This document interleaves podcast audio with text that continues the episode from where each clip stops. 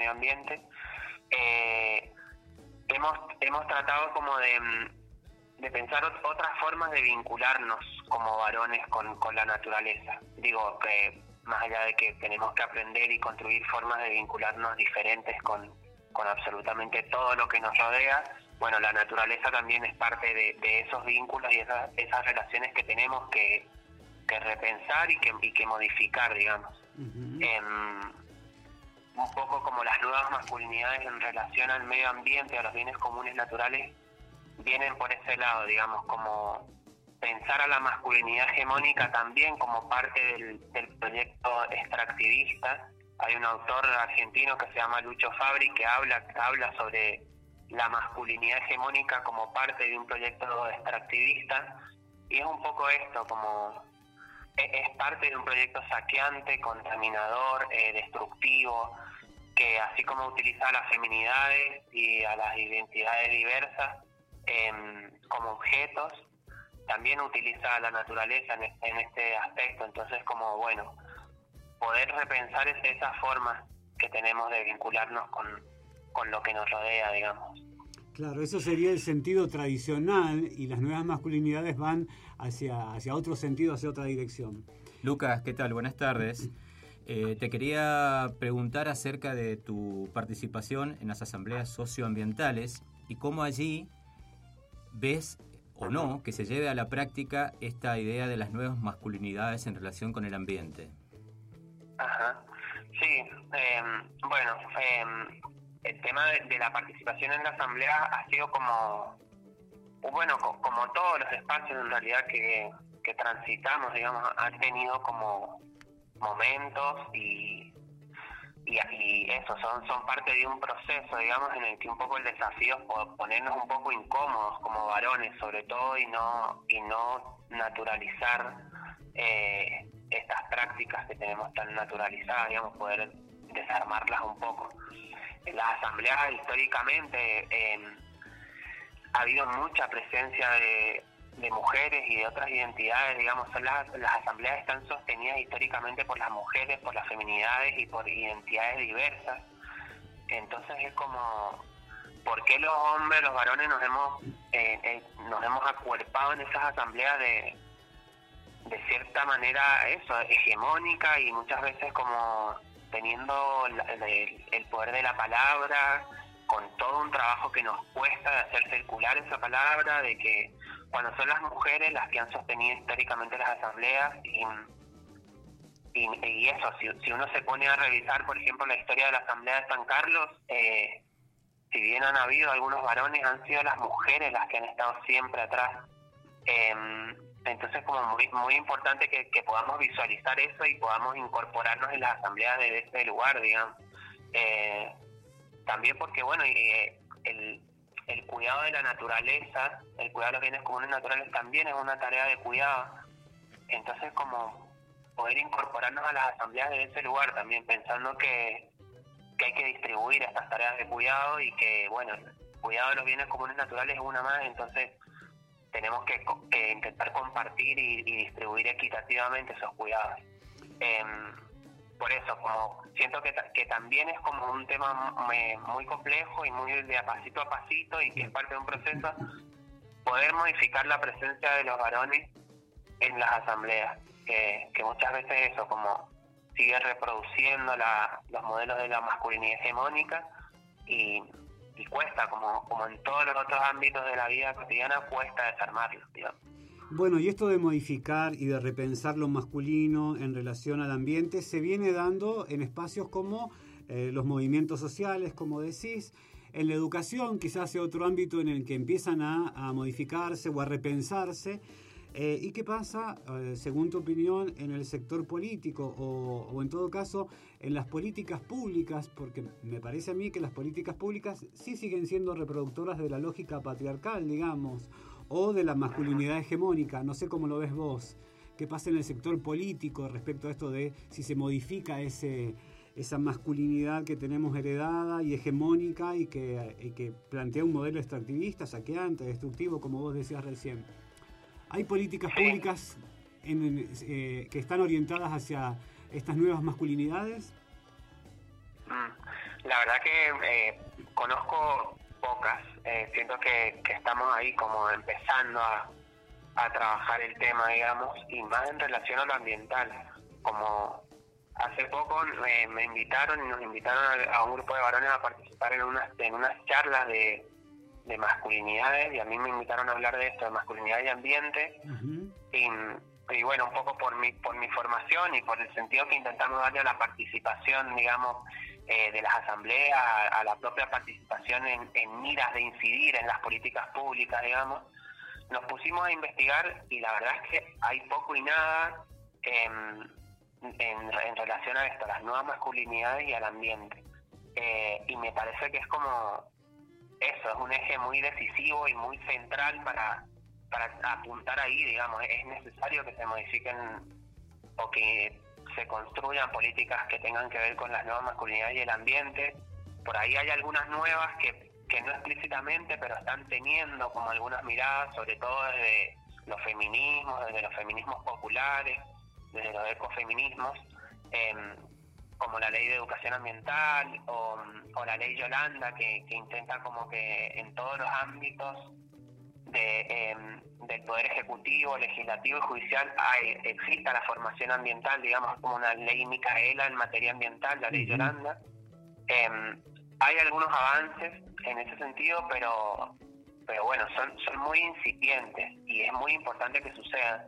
Eh, pero bueno, para eso claramente necesitamos participación, necesitamos organizarnos, necesitamos estar, estar en las calles, estar en la forma en la que cada uno y cada una pueda estar, digamos, como eso, participar, sobre todo para poder incidir en las políticas públicas y, y poder imprimirle esto, un, un lugar de, desde las diversidades, desde las nuevas masculinidades, desde los feminismos, como es muy importante, digamos, que suceda eso que, está sucediendo de a poco y, viene sucediendo, pero de a poco, digamos. Y además, como generalmente las leyes ambientales en nuestro país tienen fuertes lobbies, eh, que son de varones también, son, son lobbies compuestos por varones, por los grandes terratenientes del país, por los grandes propietarios de las industrias lácteas, por ejemplo, o, o alimenticias. Em, no sé, la ley de etiquetado frontal que salió hace poco eh, tuvo fuertes lobbies. Y, si uno se pone a, identificar o a señalar quiénes son esos lobistas, son varones. Eh, hoy, por ejemplo, se, se volvió a se volvió a comisiones la, el proyecto de ley de, de la ley de humedales, digamos, y, y son varones los grandes terratenientes y los grandes ojeros de nuestro país que están haciendo lobby en diputados de, la nación para frenar la ley de humedales. Es como eh, eso, es un, gran desafío, digamos, poder incidir ahí. Lucas, te agradecemos mucho haberte comunicado con nosotros. Eh, en otro momento quizás volvamos a, estar acá en, frecuencia. Buenísimo. Gracias a ustedes por la invitación. Gracias. Mm, Déjame recordar una invitación para este viernes y este sábado en la terminal de Eugenio Bustos. Vamos a estar pintando el mural de la terminal, ese mural histórico que venimos pintando las asambleas hace como 6, 7 años. Lo vamos a estar pintando de nuevo, así que invitar a toda la comunidad del, departamento y del Valle Dupa que se pueda sumar este viernes y este sábado en la terminal. ¿En qué horario, Lucas? El viernes vamos a estar desde la siesta, tipo 3, 4 de la tarde, y el sábado desde las 10 de la mañana hasta que terminemos el mural. Ok, hecha la invitación entonces. Que tenga muy buenas tardes, Lucas. Igualmente, gracias. Hasta luego. Hola Jesús Mestre, ¿cómo estás? ¿Todo bien? Buenas tardes. Buenas tardes, qué tema Jesús, ¿no? Es nuevo, siento que aprendemos cuando nos escuchamos, cuando entre escuchamos sobre estos temas. Eh, siento curiosidad, así que no sé vos qué te pasa con el tema, pero, pero es lo que, a partir de lo que dice Luis, lo que dice acá el Lucas, me parece un tema interesante. Sí, totalmente. Cuando Guillermo me hace la invitación y me comparte el tópico, la verdad que eh, son temas que mm, de cierta forma en la educación se hablan, ¿sí? Eh, pero que tal vez no se profundizan. Entonces, cuando empecé a indagar un poco, bueno, esto sobre qué ¿De qué hablamos cuando hablamos de masculinidades hegemónicas y ambiente? Bueno, entender esto de que si hablamos de hegemonía, hay alguien que se impone y que de cierta forma genera una, una simetría. Entonces se me vino a la cabeza un, texto de Hortensia Castro que había leído, entonces lo, rebusqué ahí, en un, que está en un libro de Raquel Gurevich que se llama Ambiente y Educación, y que Hortensia Castro dice que, bueno, para entender em, la crisis ambiental que vivimos nosotros en la actualidad, específicamente dice la crisis ambiental que vivimos en la cuestión ambiental, dice Hortensia Castro, nos tenemos que, remontar a la percepción que tenemos sobre la naturaleza. Y ella inicia em, esta revisión que hace eh, desde la tradición judío-cristiana. dice que desde este momento, desde la tradición judío-cristiana, que se entiende a la naturaleza como eh, algo utilitarista, es decir, que está al beneficio para cubrir o beneficiar solo al hombre y que el hombre hace uso de ella para cubrir sus necesidades. Dice que claramente desde este punto de vista, de esta percepción, tenemos una mirada antropocéntrica. El hombre sobre el resto de las especies y a su vez hacia el interior de la especie humana, digamos de cierta forma, también esta superioridad sobre la mujer y de esto que hablaba un poco Luis recién cuando lo escuchaba atentamente, su rol de proveedor. Si El hombre es el que debe controlar, modificar la naturaleza, eh, apropiarse de los recursos para cubrir sus necesidades. Pero, ¿qué dice Hortensia Castro? Que esto se intensifica aún más cuando llegamos al periodo histórico de eh, la naturaleza ilustrada.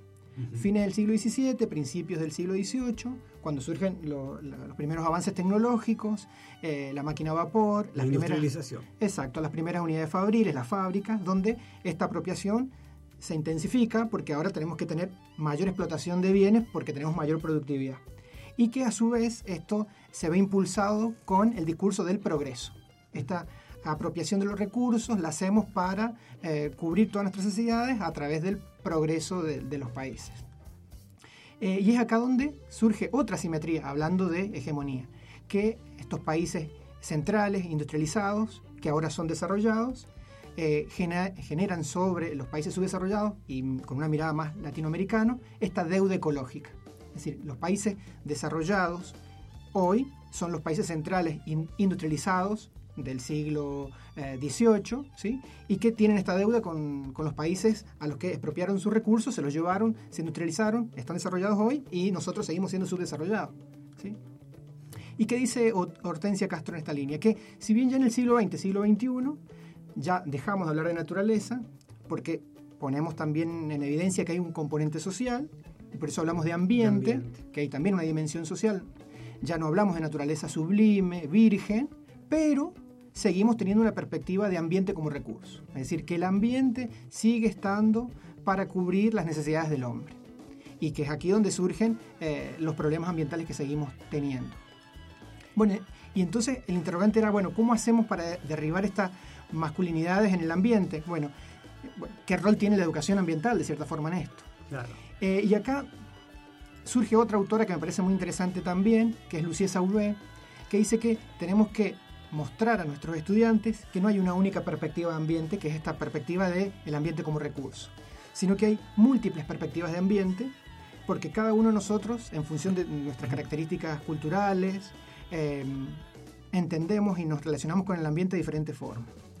Entonces, ¿qué dice Lucía V? Que es un buen momento de empezar a acercar a, los estudiantes, sobre todo del nivel secundario, de que también podemos tener un ambiente como proyecto sociocomunitario. Es decir, vamos a tener el, ambiente que queremos en función de cuánto nos involucremos con ese ambiente. Y acá traigo a colación lo que recién decía Lucas, esto de, las asambleas, de los roles de las asambleas, que claramente son estas asambleas eh, las que visibilizan los problemas ambientales, que no solamente enfrenta Mendoza, sino el mundo y Latinoamérica. ¿sí? Jesús, perdón, te interrumpo un segundito porque justamente lo que decía Lucas, que hablaba de los bienes comunes, en lugar de ese concepto de recurso natural que proviene de la economía y que claramente tiene una connotación de extracción. Entonces, bienes comunes es un término que ahora se está usando muchísimo. Que reemplaza al de recursos naturales que históricamente lo, hemos utilizado. Claro, se sigue usando en la secundaria, por ejemplo, mucho. Exacto. Y, mm, eh, entender también que em, hacia el interior de esta mirada de proyecto sociocomunitario, entiende de que estos bienes comunes van a mantenerse o van a perdurar según la valoración que le hagamos, ¿sí? porque no valoramos de la misma manera todos los bienes. Y esto de poner en discusión estos bienes comunes, qué precio o qué valor tienen.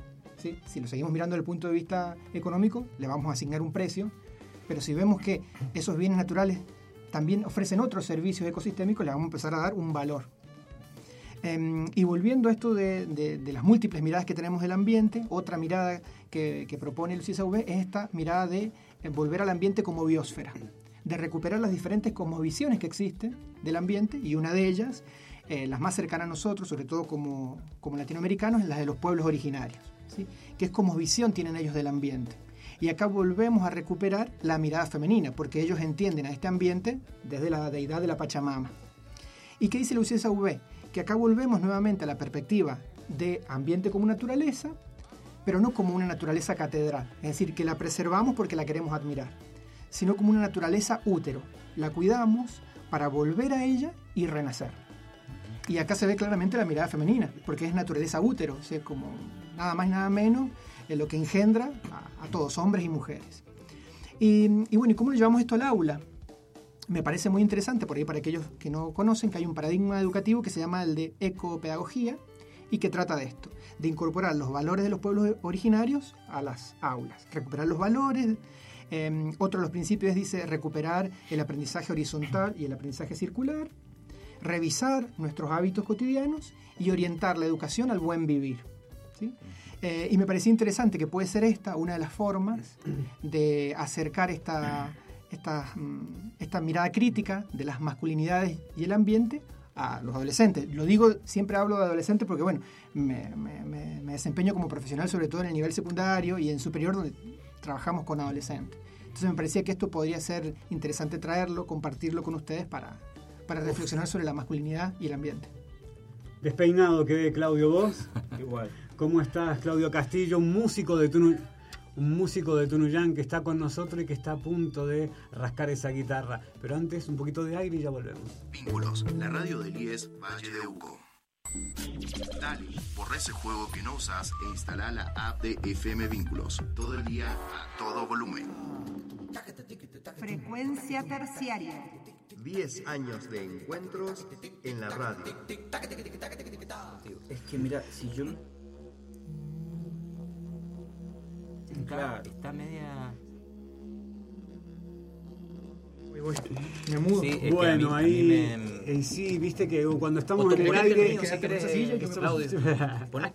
Nosotros volvemos a la segunda ah, parte de frecuencia terciario. Y estamos acomodando el escenario. Eso que escuchan ahí en la mesa es que estamos haciendo, moviendo cables, moviendo auriculares, porque el Claudio Castillo viene a cantarnos sus canciones. ¿Cómo estás, Claudio? Hola, Maxi, Guille, hola Jesús, Gringa Darío. Che, ¿cómo intervenir? Yo venía pensando, ¿cómo intervenir desde la música en este proyecto comunitario socioambiental que nos hablaba el Jesús? ¿Se muy fácil, Muy fácil, muy fácil. Vos cantás como la cigarra, siempre queda bien, con cualquier temática. ¿Y esa es la canción que vamos a escuchar ahora? No, ah. no me la sé.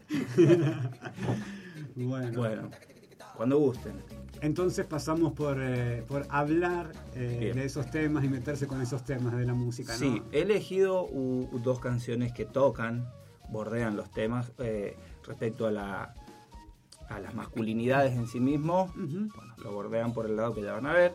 Pero respecto a la relación con el ambiente o con la naturaleza, elegí una canción que, que tiene ese, ese tópico como uno de los tópicos, pero que apunta bueno, a un montón de cosas que tienen que ver con las nuevas formas de pensarnos, digamos. Bien. Abrir, entrar. La escuchamos. Tiempo de sentir ese instante al despertar. Antes de subir a la máquina serial identificar el instinto original, abrir, entrar. Tiempo de salir allá afuera y conectar. De un modo sutil, sin el chip de dominar sin perder de vista la forma de soñar, latir, confiar. Tiempo de escuchar al corazón, tiempo de decir que no, a todo lo que nos filtra entre la programación. Tiempo de dejar la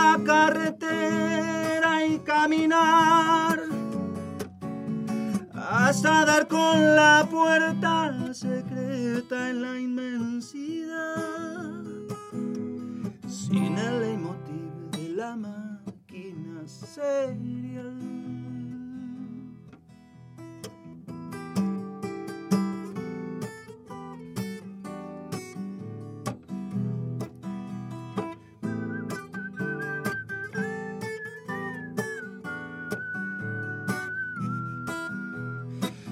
Tiempo de escuchar al corazón y caminar. Tiempo de dejar la programación por la inmensidad. Tiempo de latir, confiar, abrir, entrar.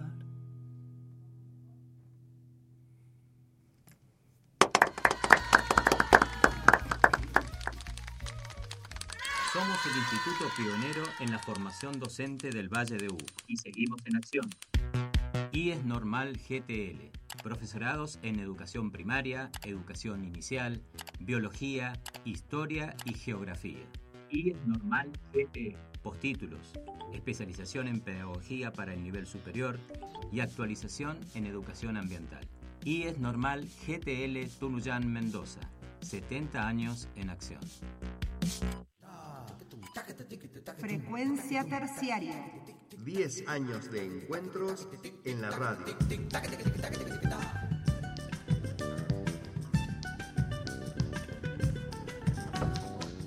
Y llegamos a frecuencia terciario. Eh, me he quedado pensando. Esto, hemos llegado a una situación límite, ¿no? Invito así a todos acá en la mesa, porque da esa sensación cuando hace el recorrido histórico, el Jesús, y cuando el Claudio nos habla de, este abrir y entrar, estamos en un momento en el que parece como muy bisagra y muy límite de decir, llegó la hora de, de intervenir, porque la verdad que todo este recorrido histórico y lo que hemos dejado a salvo eh, no es mucho, es poco. ¿Me permitís que sea pesimista, A Maxi? Creo que no, creo que no, no, no hay mucho lugar para el optimismo. Eh, Naciones Unidas ayer leí que vuelve a hacer un llamado a los líderes mundiales a, a frenar eh, los, los efectos del cambio climático, o sea, la- las causas, mejor dicho, ¿no? Los efectos no se van a frenar en mucho tiempo. Y yo creo que hay una guerra, ¿no? Hay, hay problemas de abastecimiento de energía ahora en Europa. O sea, de- no sé, Sí. Jesús, ¿qué pensás vos? Si sos optimista o no. Creo Desde que la sí. educación se puede, pero son largos los tiempos, ¿no? Sí, sí, Muy totalmente. largos. Volviendo a esto del tópico de, de, bueno, cómo revertimos esto desde, o minimizamos esto desde la educación ambiental, no olvidemos bueno, que este año se cumplen 50 años de la educación ambiental como campo político y pedagógico, que surge ya en 1972, y uno de los objetivos, después de 50 años, sigue estando más vigente que nunca, que es la participación. Creo que esto, seguir generando espacios de participación, de encuentro como este, y a partir del diálogo, de las ideas, eh, generar propuestas, sobre todo que lleguen a esos organismos decisionales, ¿sí?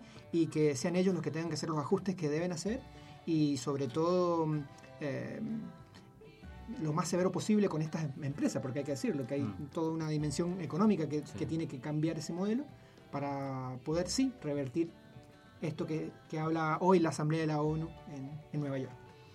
Eh, una de las salidas, eh, o, para ponerlo en términos de pensarlo de manera positiva, pasa por eh, observar cómo fueron otras comunidades relacionándose con la naturaleza, las comunidades indígenas, como decía recién, que, que tenían otra, otra concepción. Mm, y eh, creo que esa mirada que, va buscando lo circular, el buen vivir, y que tiene que ver con el movimiento zapatista en México, digamos, que ya estaban pensando en la sociedad del buen vivir, eh, es algo que también expresa el profe Luis Maferra cuando le preguntamos, che Luis, ¿nos podés contar una experiencia, algo que a vos te haya volado la cabeza eh, respecto a el rol de las masculinidades en tu vida y en los procesos educativos? Y él dijo Claro que sí, me prendo y voy a hablar del impacto de los roles de género en mi familia, en mis amigos y por supuesto la posibilidad que da la educación de analizarlos y repensarlos eh, en los entornos justamente de formación. Lo escuchamos a Luis Maferra por segunda vez en el programa. Bueno, personalmente me ha marcado mucho ver cómo fueron llevando estos roles de género los varones y mujeres mayores en mi familia y, la de mis amigos. Eh, y me impactó ver lo frustrante que es para, para los varones llegar a viejos y no ser más productivos. Y cómo en cambio para las mujeres es mucho más orgánico ese momento porque pueden seguir cuidando y ejerciendo su rol y, por saberse también cuidadas y contenidas por las otras mujeres de la familia. Ahí me di cuenta entonces que, el patriarcado también le tiende una trampa a los varones ya que producir y consumir se, acaba, como se acaban los recursos con el extractivismo, bueno, la fuerza de trabajo también se extingue y, y bueno, ya no queda nada. En cambio, el, el, cuidado es siempre necesario y son relaciones que se regeneran por la, por la reciprocidad. Eh, por esto ya no me identifico con, los roles masculinos y asumo mi lugar pensando también en en, bueno, en, mi campo de estudio, ¿no? La antropología está muy buena para, para, para pensar eh, lo variable que pueden ser las sociedades y las relaciones humanas.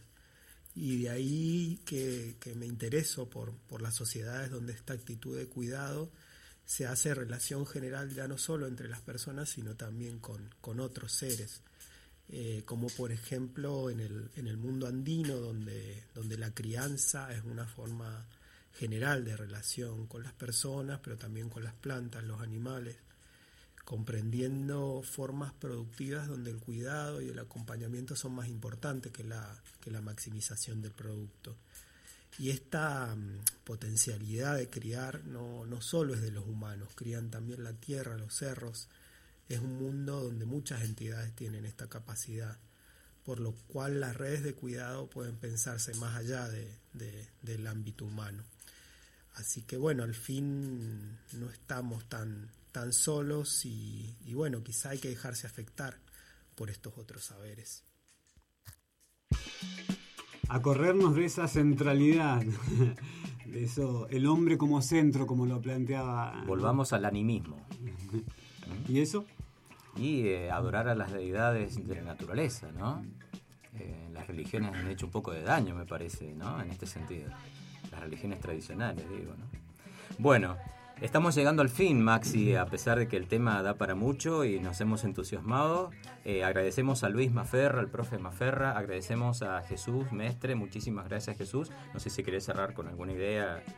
Eh, no, en principio, bueno, agradecerles la invitación. Ha sido un placer escucharlos a, a Lucas y a Luis. Eh, y vuelvo a lo que decía anteriormente, que siempre que se generen estos espacios de encuentro y de diálogo, vamos a tener la posibilidad de, revertir estos discursos y estas asimetrías. Ojalá, eh, ojalá sea así. desde la comunicación y desde la educación, que es lo que hacemos, apostamos a eso. Sin duda. Gracias, Jesús.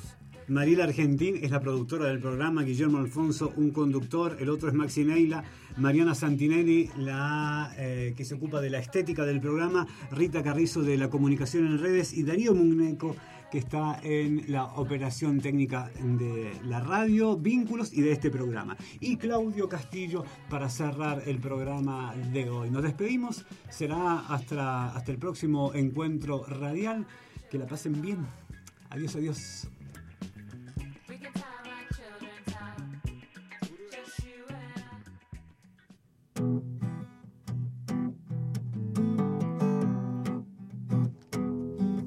Allá viene, se nota que sabe. Miren cómo se abre paso a lo campeón.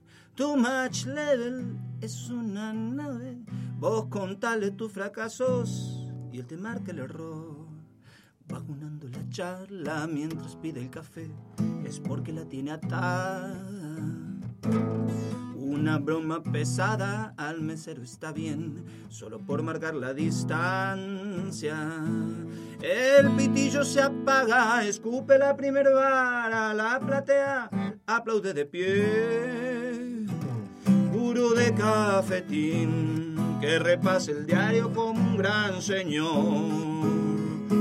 Profundo conocedor de un mundo que le cabe en el maletín.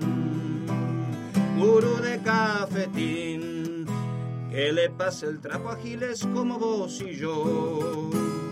De economía a religión, te va de economía a religión en un tris. Qué manera de cantar la posta, no hay un tema que lo deje fuera del ring. De primera toca la pelota y en asunto de mujeres, fino y sutil. Él va con todas las chicas, las conoce muy bien, él sabe que necesitan. O le saca la ficha o ellas se la sacan a él, no hay quien se le resista. Un don Juan metodista, capo en no dejar pistas, todo un santo varón para su mujer. Gurú de cafetín, que repase el diario como un gran señor. Profundo conocedor de un mundo que le cabe en el maletín. Gurú de cafetín, no ha nacido quien le pare el gallo aún y en cada tú a tú te deja bien en claro que sos el aprendiz. Gurú de cafetín, gurú de cafetín, es un gurú de cafetín. Gurú de cafetín, le pasa el trapo a giles como vos y yo de economía a religión, te deja bien en claro que sos el aprendiz. Santo Gurú Chapo, no me explico cómo no dirige al país, aquí en el cafetín, lo mismo que en su casa nadie le dice no. Allá viene otro gurú. Es un amigo de la casa, un cortado es su salud. La conversa se caldeó,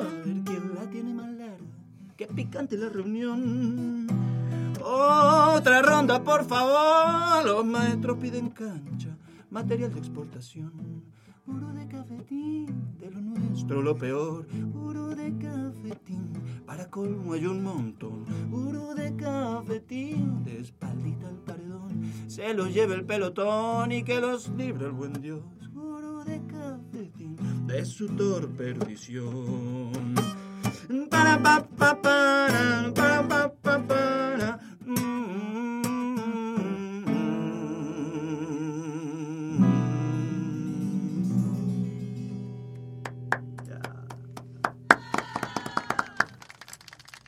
Vínculos, la radio de Uco. Este y todos nuestros contenidos encontrarlos también en Spotify y Google Podcasts.